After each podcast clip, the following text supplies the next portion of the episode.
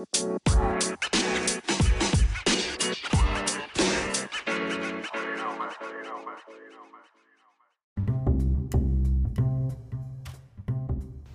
んにちは。マーブラジオのお時間です。マーブラジオは大阪より発信中。パーソナリティは私、シュンがお届けしてまいります。はい、というわけで、マーブラジオ第33回となります。第33回の今回は、えー音楽という視点からですね、えー一人の、えー女性シンガーソングライターを、えーご紹介したいと思います。タイトルにもある通り、えージョイス・ライスというですね、えー LA に拠点を置かれている女性ボーカルの、えーアーティストさんなんですが、まあ、今回、えーいろんな、えーわけがあってですね、えー音楽というですね、ジャンルも切り取って、えー今回ご紹介していきたいなと思うんですが、前回、えー京都にあるですね、Q という、えースイーツショップをご紹介しましたが、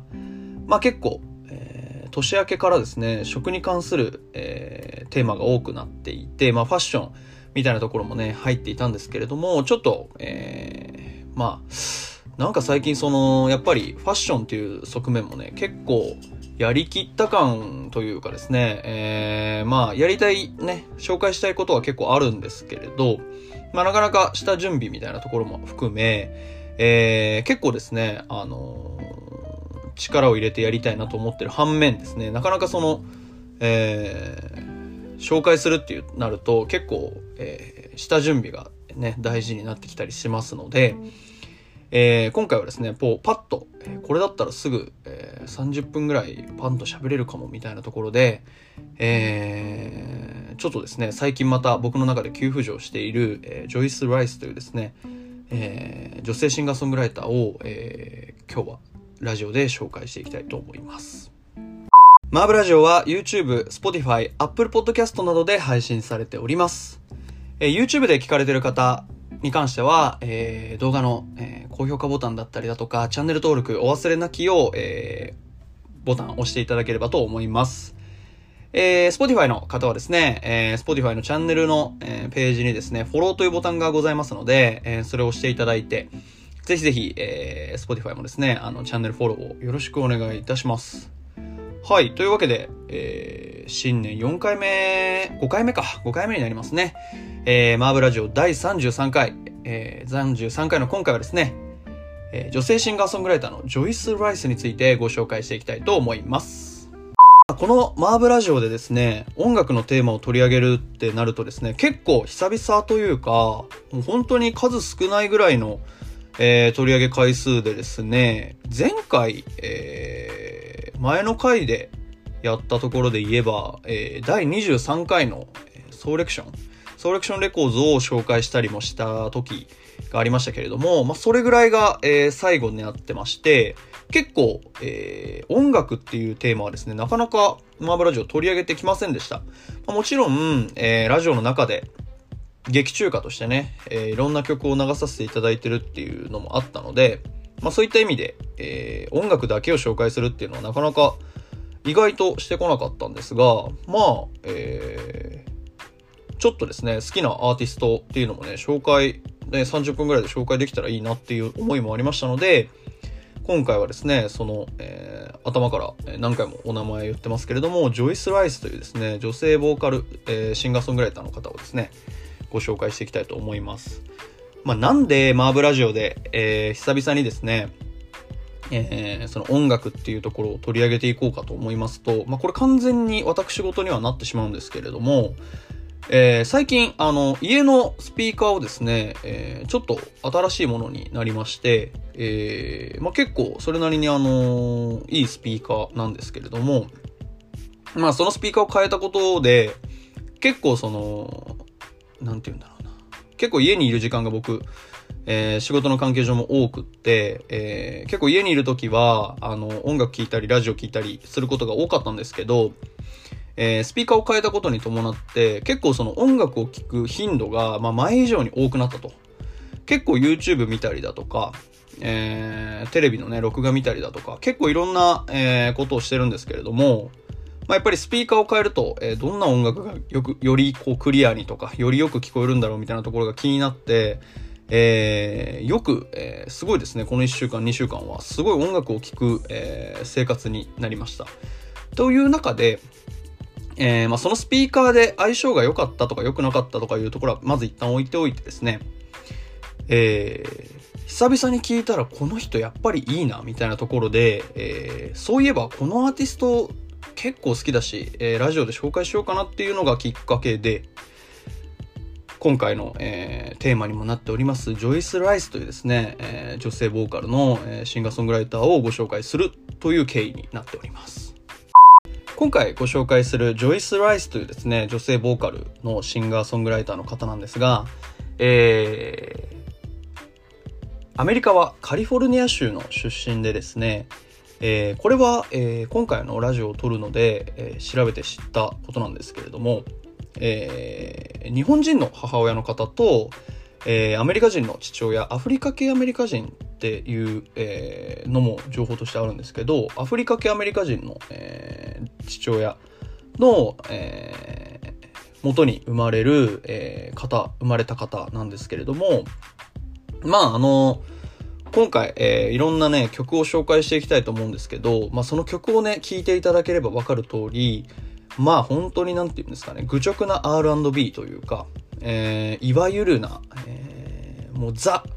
えー、なんかこうソウルフルな感じの、えー、R&B を、えー、歌う、えー、シンガーソングライターの方で、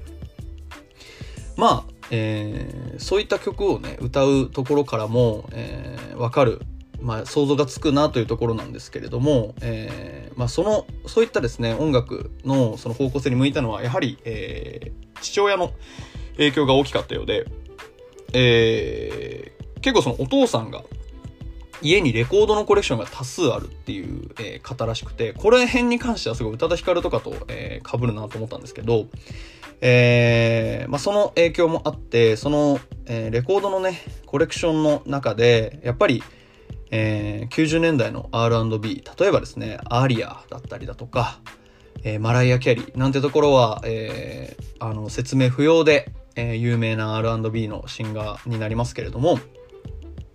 まあそういった、えー、曲調の、え、レコードコレクションが多数あったというところもあって、えー、こういったですね、えー、ちょっとこう、インディー R&B というか、えー、ちょっとこう、ソウルフルな感じの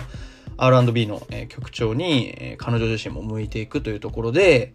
えー、まあね、あのー、いろんな曲をここからご紹介していく中で、まあ、そういった、えー、こう、激しめじゃないというかですね、えー、ソウルフルな、えー、曲調に、えー、彼女自身が向いていくっていうところもあって、まあ、えー、彼女自身の曲もですね、非常に、えー、まあ、先ほども言いましたけど、愚直な R&B といった感じでですね、えー、かなり、えー、ジャジーだったり、スローな感じの、メローな感じのですね、えー、ビートに、えー、かなりこう、伸びを感じるような歌声が重なって非常に、えー、毎回いい、曲が多数リリースされるんですけれども、まあ、その、えー、彼女のですね、リリース、えー、の、えー、まあ、順序を、えー、昔からね、辿っていって、こう自分が知ったきっかけとかいろんな、えー、あ、こういう人だったんだ、だったりだとか、えー、生い立ちだったりだとかね、結構気づいた部分が、えー、結構3年前ぐらいから僕聞いてるんですけど、まあ、3年前ぐらいから結構ありましたので、今回はその、えー、ジョイス・ライスをどこで知って、えー、こういう思いがね、あって、こういう気づきがあってっていうのを、えー、このラジオでご紹介できればなと思います。ここで一曲ご紹介しましょう。えー、ジョイス・ライスで、ホーム・アローン。はい。というわけで、えー、一番最初はですね、このホーム・アローンという曲から、えー、話を進めていきます。この曲がですね、リリースされたのは確か2017年、えー、今からしますとですね、ちょうど4年前ぐらいの、えー、曲になるんですけれども、えー、僕がジョイス・ライスを知ったきっかけはですね、えー、キツネ、えー、メゾンキツネというですね、服のブランドが、えー、結構有名なですね、ありますけれども、そのキツネの、えー、キツネって結構コンピレーションアルバムを出すことが多くって、えー、2017年というとですね、僕も、えー、こういった R&B みたいなところも好きでしたし、ハウスだったりだとか、えー、フレンチポップみたいなところもすごい、えー、よく聴いてる時代で、まあ、やっぱり、えー、フレンチの、えー、音楽の流れで、やっぱり一番結構こうぐんと出てくるってなると結構きつね、えー、キツネのコンピレーションとかはすごく、えー、今風というか、えー、その当時は、えー、あこういう曲が流行るんだなとか流行ってるんだなっていう曲が、えー、結構僕の中であってですね結構こうキツネのコンピレーションを意識していた時代だったんですね。でまあそういった中で、えー、2017年当時の僕が、えー、このジョイス・ライスというですね、ホーム、えー、ジョイス・ライスっていうそのシンガーに、その狐のコンピレーションを通じて出会うわけなんですけれども、そこに、えー、収録されていた曲がホーム・アローンという曲でした。で、まあ、その、まあ僕もともとその DJ やってたっていう経緯もあって、えー、例えば、えー、そのレコード、えー、ですね、結構レコード会社からリリースされている曲、例えばコンピレーション、狐のコンピレーションであれば、えー、キツネのコンピレーションの中に入っている、そのジョイス・ライスっていう、えー、例えばシンガー、えー、アーティストがいたら、そのアーティストどんな人なんだろう、そのアーティストってどんな曲他に出してるんだろうっていう、えー、まあ、曲をディグるっていう表現をしたりもしますけれども、まあ、そういった形で、まあ、いわゆるディグっていたわけなんですけれども、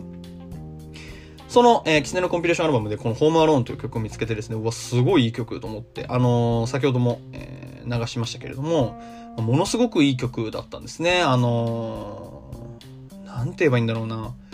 こんなになんかこう、いわゆるな、あのー、R&B シンガーって今までいなかったなというか、結構なんて言うんだろう。R&B が下火になってきた時代だったんですよね。あの、割と、えー、ガツンとね、あの、ニーヨとか、あの辺がこう、流行って、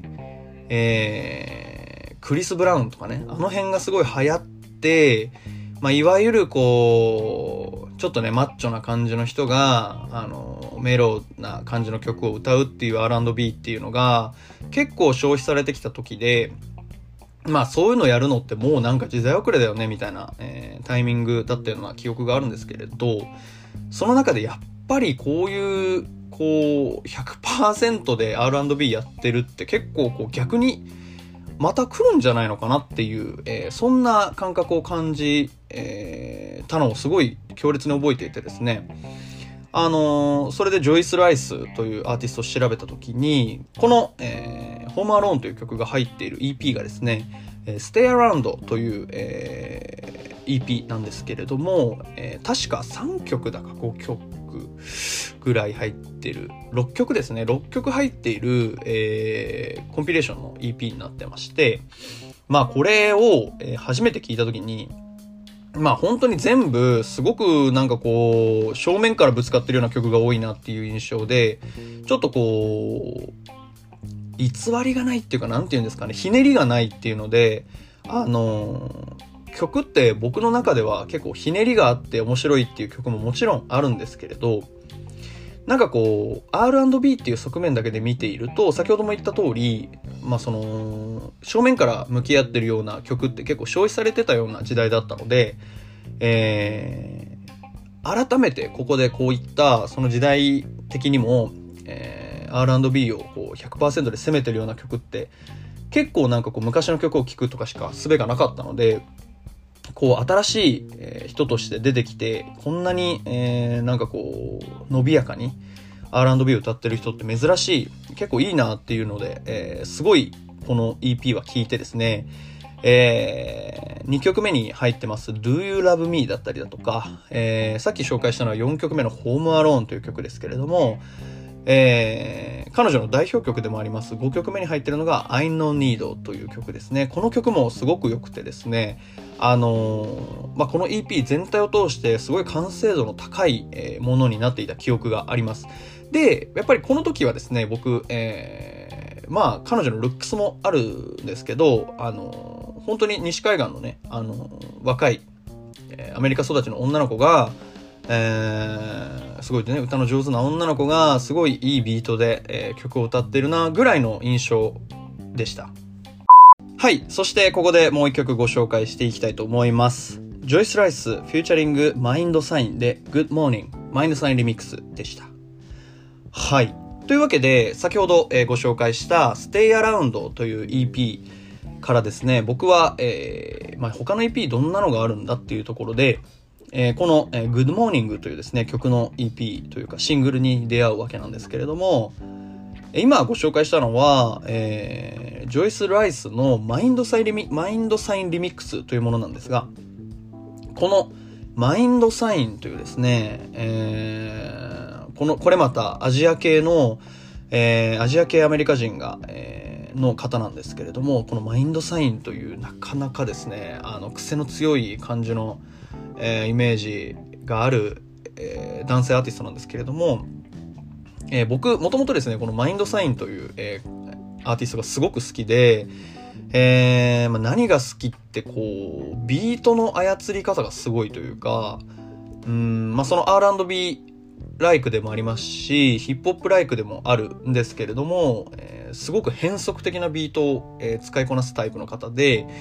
それで言うと、先ほど紹介したジョイス・ライスの、えー、こう愚直な、えー、R&B、いわゆるな R&B からは、えー、全然想像もつかないような、えー、真逆の存在と言っても過言じゃないぐらいの、えー、僕の中では存在で、まあ、そういうビートをですね、変則的なビートを使って、こうメローな雰囲気、ジャジーな雰囲気を出してるっていうのが、マインドサインの特徴だと思うんですけれども、えー、そのマインドサイン、えー、キャメルブルースという曲があって、えー、そのキャメルブルースが今 PV400 万回ぐらい再生されてるんですけど、あの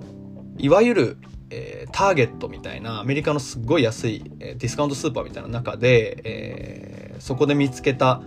シンセサイザーを弾いてるっていう PV なんですけども、それがすごい衝撃的でマインドサイン好きになった、えー、経緯になるんですけれども、そのマインドサインと、この今、えー、その当時ですね、えー、好きになったそのジョイス・ライスというアーティストがコラボしてるっていうのを、えー、その狐のコンピレーションからジョイス・ライスっていうアーティストを知って、えー、このマインドサインとコラボしてるっていうところで、あ、こう LA でこう、仲間内でやってるんだなっていうのもありましたし、この Mndsgn とね、あの、曲を作れるぐらいの、やっぱり実力派アーティストなんだなっていうのをすごい実感したのを覚えています。まあ、それに加えて、この2017年のこのですね、えー、先ほど言った Home Alone、 Good Morning っていう曲たちとの出会いは結構、えー、他の曲にも派生していて、その、さっき言った Ain't No Need っていう曲もいろんなところでリミックスされていたりだとか、えー、今回ですね、音楽のテーマが2回目と言いましたけれども、その1回目でソーレクションレコーズっていうのを紹介してますが、そのソーレクションレコーズの、えー、EP にも入る、まあ、ソーレクションって西海岸ね、えー、結構そのカバーしてる領域だと思いますので、まあそういったところからも、まあ僕の好きなね、えー、曲調というか曲のコミュニティにすごいこう、君臨してるというか、入ってきている、えー、女性なんだなっていうのをすごい実感した記憶があります。まあ、このマインドサインというですね、アーティストの曲もぜひぜひ聴いていただきたいんですが、まあ、今回は、えー、このね、ジョイス・ライスというですね、女性の方を、えー、本体に、えー、ご紹介していきたらなと思ってますので、えー、まあね、ここまで紹介した、まあ、ホームアローン、I know need, good morning とかはですね、もう本当に未だに聴いてもやっぱり、えー、もう超いい曲だなっていう感じで、えー、やっぱり PV のコメントとか、えー、外人のコメントが多いんですけど、えー、結構マーブラジオを紹介する曲、メローな曲が多いと思うんですが、えー、一番評価の高いコメントがですね、あの、遅い夜の高速のドライブに最高とか書いてあって、やっぱりあの、バンコク共通でこう曲に対する思いって一緒なんだなっていうのをすごい、今回ね、ラジオを撮るのをきっかけでいろいろ調べてはいたんですが、思ったりもします。はい、というわけで、ここで一曲ご紹介いたします。クラッシュ、フューチャリング、ジョイス・ライスデビン・モリソンで Looking For でした。はい。というわけで、今回はジョイス・ライスというですね、女性シンガーソングライターを紹介しているわけなんですが、先ほど、えー、ご紹介した、えー、ホームアローンだったり、I No Need だったり、Good Morning っていう曲たちはですね、えー、キツネのコンピレーションをし、えー、の曲から知ったきっかけで、2017年ぐらい、2017年の末ぐらいにですね、僕自身も知った、えー、曲たちだったんですけれども、えー、今回そのご紹介、えー、するのにあたってですね、もう今2021年になっておりますので、なんでこうね、2017年まで遡って話してるかっていうとですね、えー、結構そのジョイス・ライスっていうのをこう定期的に、えー、聞くきっかけがあって、まあ、先ほど、えー、説明していたのは、まあ、マインドサインとのコラボだったり、結構いろいろあったのが2017年なんですけども、結構ここからですね、旗と、えー、彼女自身、彼女単体で歌ってる曲っていうのがなかなかこう、数えるぐらいというか、あんまり多くなくなってきてですね、2018年とか9年っていうのは結構、えー、フューチャリングでこのね、名前を見る機会がすごく多くなった。時期というのが僕の印象で、えー、今紹介したですね、クラッシュ、えー、の、Looking For という曲も、えー、フューチャリングでジョイス・ライス入ってるんですけれども、まあ、ここが結構僕の中で大きくてですね、えー、あ、そういえばあのジョイス・ライスってこう、めちゃめちゃこう、なんていうんですかね、あの、R&B 歌うシンガーがクラッシュとコラボしてると思って、その時の感覚で言うと、クラッシュってすごいなって思ったんですけど、あの、クラッシュという方はですね、あの、韓国の、えー、R&B シンガーでもあり、ラッパーでもあるのかな、えー、をやられている、えー、結構有名な、えー、アーティストになってますけど、まあその、えー、人とジョイス・ライスがコラボしてるっていうことで、結構この2019年ぐらいに出た曲ですけれども、2019年のこのコラボは僕の中で非常に大きくって、えー、曲の感じはね、全然その、今までの R&B っていう感じではなく、割とクラッシュ寄り、クラッシュの、えー、曲調寄りで、結構こう、まあ R&B ライクではあるけれども、割とこう、はっきりしたような、えー、ビートで、まあ、もちろん、えー、本体のね、えー、アーティストの方がクラッシュなので、ジョイス・ライスがそこまで前に出てくることはないんですけれども、このコラボ、この名前の並びっていう意味では、すごく、えー、あ、ここともコラボするんだっていう衝撃をですね、すごい受けた記憶があります。で、2020年になると、えー、イヴァン・アベというですね、またこれも、えー、有名なですね、あの、R&B の、えー、ビートメーカーなのかな、イヴァン・アベって。ちょっと僕も、あんまり詳しくは知らないんですけど、えー、多分ビートメーカーだったような記憶があります。あのー、割とその Soulection とかとの流れとはまた違う、こちらは逆に言うと、 Kitsuné 寄りというか、えー、ヨーロッパのビートメーカーでして、えー、ベースはベルリンに、えー、置いてるビートメーカーなんですけれども、なかなかこう、そあのこの方もメローな曲を作る方で、まあ、そのイヴァン・アベの曲にですね、えー、ジョイス・ライスが客演として参加するっていうのが、えー、ありまして、この、えー、そのクラッシュとの客演と、えー、イヴァン・アベとの客演っていうのが、えー、ジョイス・ライスをですね、あ、いたなっていう、この2017年に知って聞いてはいたんですけど、やっぱり1年とか2年経つと、えー、新しい曲どんどん聴いて、なんか、あ、いたなぐらいの感じになっちゃうなっていう記憶なんですけど、えー、この1年ごとぐらいにですね、1年半年ごとぐらいか、半年ごとぐらいに、えー、こういった曲たちがリリースされていたことで、まあ、すごく、この、なんていうんですかね、幅を広げてるんだろうなという印象を持った記憶があります。はい。で、やっぱり、えー、まあ、クラッシュ、そのアジアをね、まあ、もう韓国の音楽シーンって言ったらもう今、日本よりもね、全然進化してますので、えー、まあ、そういったところ、えー、アジアの最先端みたいなところのシンガーともコラボするし、えー、ヨーロッパのね、有名なビートメーカーともコラボするっていうところで、まあ、ジョイス・ライスという名前をですね、さらにこう深く記憶に刻まれるような、えー、2018年、19年だったような記憶があります。というわけで、ここでもう一曲ご紹介いたします。ジョイス・ライスで That's on You でした。はい。というわけで、この That's on You という曲がですね、えー、かなり僕の中では、ジョイス・ライスをですね、完全に好きになるターニングポイントになります。まあ、もちろん、えー、キツネのコンピレーションからホームアローンという曲を知ってですね、えー、まあ、これが2017年の出来事で、まあ、その当時はすごいよく聴いてたんですけど、えー、2018年、19年、20年頭ぐらいまで、えー、なかなかいいリリースが僕の中でなくって、まあ、ジョイス・ライス、やっぱりこの曲、2017年に出した曲がいいなとか思っていた矢先に、えー、この2020年にリリースされる、えー、That's on You という曲があります。まあ、この That's on You、もう本当に、あの、ジョイス・ライスの、えー、その歌声をもう完璧に活かしているというかですね、まあ、やっぱり、えー、その先ほどもあの言った通り、その彼女の魅力ってその伸びのある歌声だと、えー、いろんなところでも言われてますし、僕も、えー、そう思うんですが、えー、彼女のその歌声の伸びが一番感じるところってその高音が出てる時で、まあ、その雑音 U も、えーまあ、もちろん高音のパートいっぱいあるんですけれどあのですね聞いていってこう苦しくならない高音なんですよね。あの結構これはちょっと例えとしてあの使い方合ってるかどうかちょっとわからないんですけれど、えー、昔のミーシャえー、ミーシャっていう、えー、あの、エブリシングとかね、あの、有名な曲、えー、大和なでしこの回とかでも、えー、ミーシャ紹介しましたけれども、えー、ミーシャの、えー、歌声とかと比較するとすごいわかりやすくって、えー、ミーシャはもちろんね、歌すごい上手いと思うんですけれど、あの、高音で伸びがないというか、えー、ものすごく聴いていて、あの、言い方あんまり良くないかもしれないですけど、疲れるような、えー、感覚を持つ、えー、アーティストでして、あ、そういったところと比較するとすごい対照的で、あの、歌のうまさがの、なんていうんですか、質が違うっていう感じだと思うんですけど、ジョイス・ライスの歌声はですね、もうものすごく高音で安定してる。かつ、えー、聞いていてそれ苦じゃないっていうのがすごくって、まあそういったその彼女の歌声の魅力を存分に引き出した曲がこの雑音 U だったと思います。で、この雑音 U をリリースした時に聞いた時にもう完璧な1曲が出てきたなっていうのが僕の印象で、まあ本当にあの、ホームアローン、えー、冒頭にもね、紹介した2017年に見つけたホームアローンという曲と、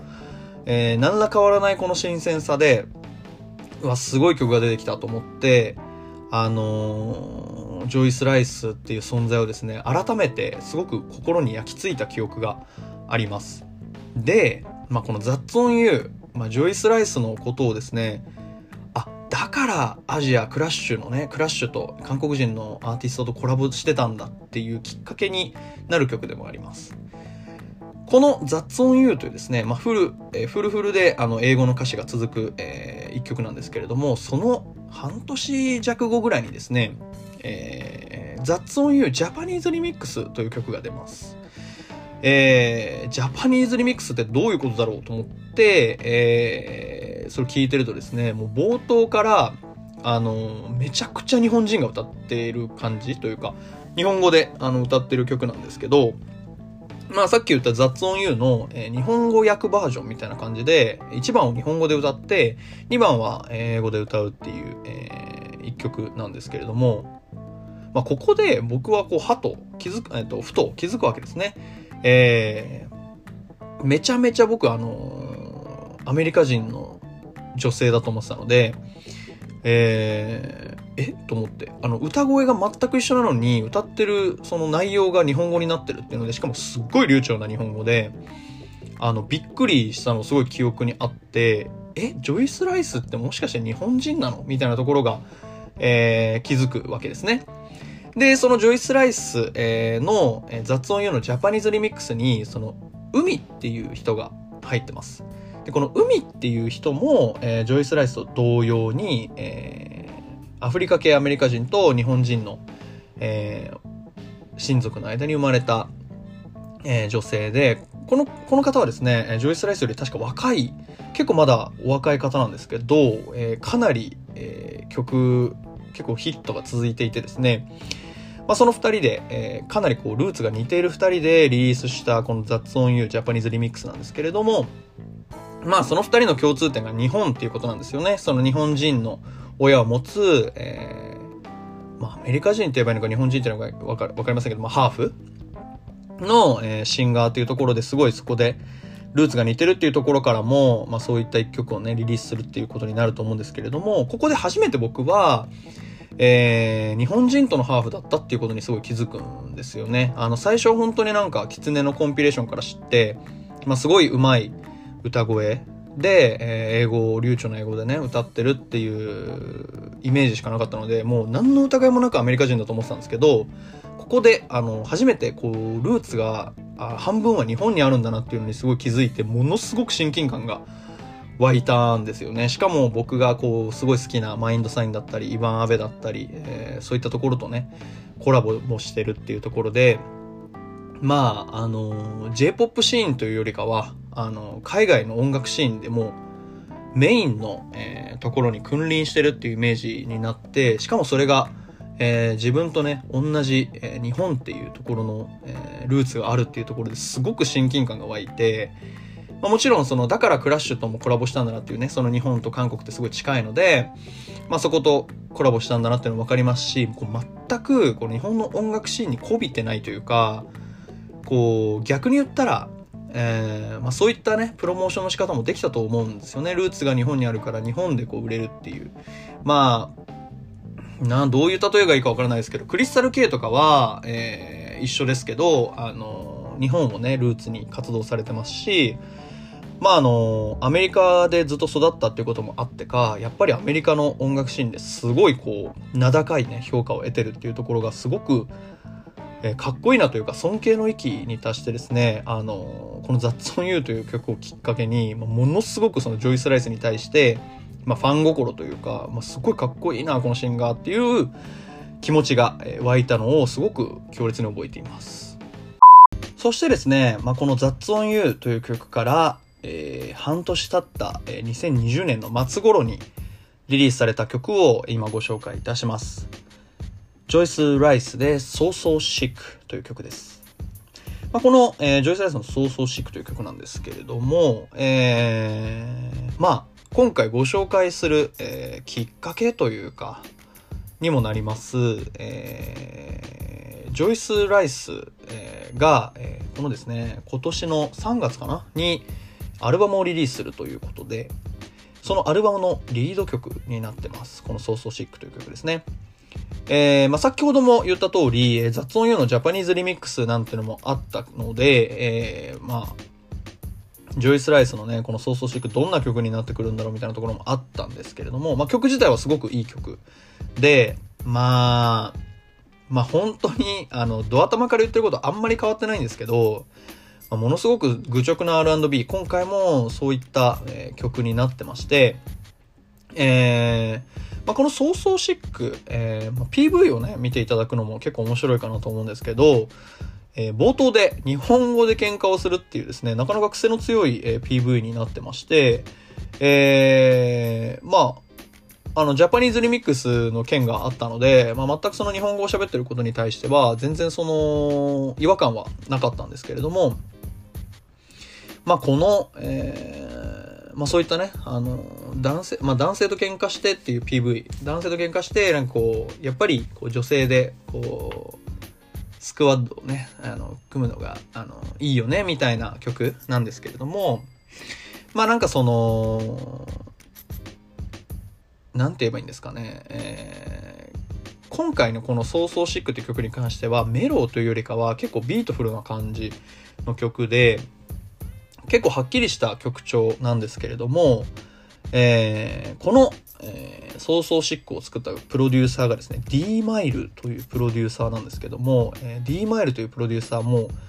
えー、誰もが知ってる、このマーブラジオでも、えー、何かの回でですね、ご紹介したような記憶がありますが、えー、ハーというですね、もうシンガーソングライターもかなり有名な、もうグラミーとかにノミネートされるぐらいの、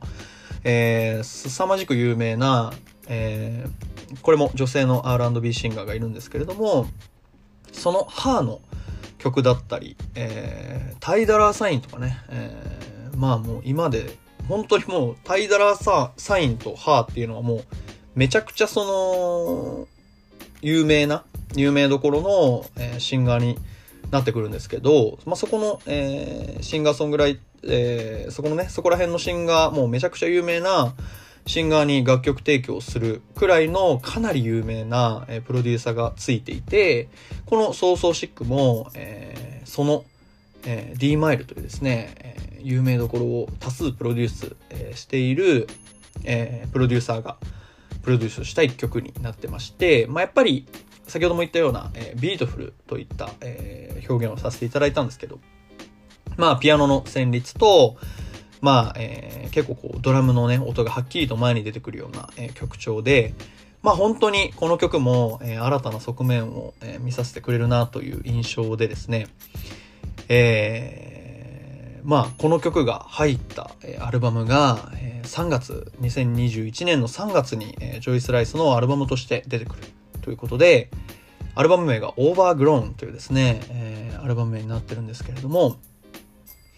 まあもうこのオーバーグローンの、え、客演を見たら、もう本当にびっくりするぐらいの客演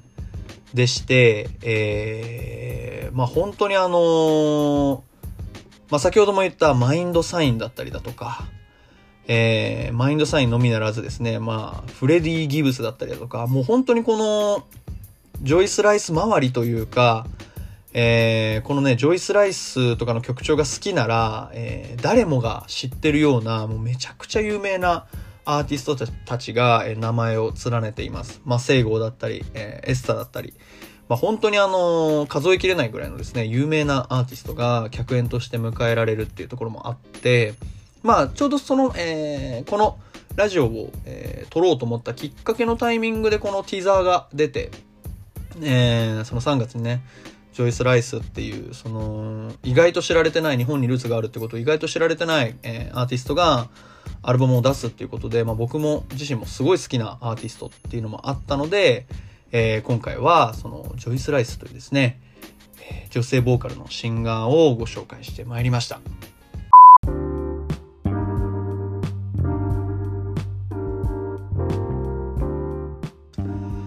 マーブラジオ第33回エンディングになります。はい。というわけで、今週のマーブラジオは、女性ボーカル、えー、女性ボーカルの、えー、R&B シンガーソングライター、ジョイス・ライスについてご紹介してまいりました。まあ、本当に、あのー、30分、なんなら、えー、ちょっと熱量入って40分ぐらい、えー、今回喋っちゃったんですけれども、えー、まあ、本当に、あのー、2017年に出会った時から、あのー、異常なぐらいね、聴いてるアーティストになりますし、まあ、今回そういったですね、えー、フルアルバムが出るっていうところもあって、えー、今回はその、ね、ジョイス・ライスという僕がすごい好きで、日本にルーツもある、こう自分とね、えー、同じようなところにルーツがあるっていうところで、えー、すごく親近感が湧いているアーティストになりましたので、今回ご紹介してまいりました。えー、ジョイス・ライスの、えー、デビューアルバムなんですけれども、先ほど、えー、も言った通り、3月にリリースされます。3月19日かな？に、えー、リリースされます。えーまあ、先ほども言った通り、えー、有名プロデューサーの D マイルがプロデュースしていて、まあ、客演にはですね、あの、先ほども言った、えー、マインドサインだったり、フレディ・ギブス、ケイト・ラナダ・マセイゴとかですね。まあ、本当にあの、名だたる、え、有名アーティストが多数客演してるっていうことで、まあ、2017年からずっとこう追っかけ続けてきて、ここでね、あの、ものすごくこう集大成的なアルバムが出るんじゃないかなっていう思いも含めて、まあ、出てから撮ってもよかったんですけど、えー、そのアルバムがね、えー、アルバムがね、こう出る前に、ちょっとこう、一回取り上げておきたいなっていう思いもあったので、今回は、えー、そのジョイス・ライスというですね、えー、女性ボーカル R&B シンガーをご紹介しました。改めてになりますが、えー、マーブラジオは YouTube、Spotify などで配信されております。えー、本日ご紹介したジョイス・ライスの楽,、えー、楽曲はですね、えー、Spotify のマーブラジオのプレイリストにも、えー収録しておりますので、ぜひぜひ、えー、プレイリストの方から何回もね、聞いてみてはいかがでしょうか。YouTube で聞かれてる方に関しては、えー、チャンネルの、えー、マーブラジオのチャンネルの動画の登録ボタンだったりだとか、えー、グッドボタン、高評価のボタンですね、をしていただいて、ぜひぜひ、えー、毎週ですね、えー、視聴いただければなと思います。というわけで、マーブラジオ第33回は、えー、本日以上となります。それでは、えー、来週もまた元気でお会いいたしましょう。マーブラジオは、シュンがお届けいたしました。ありがとうございました。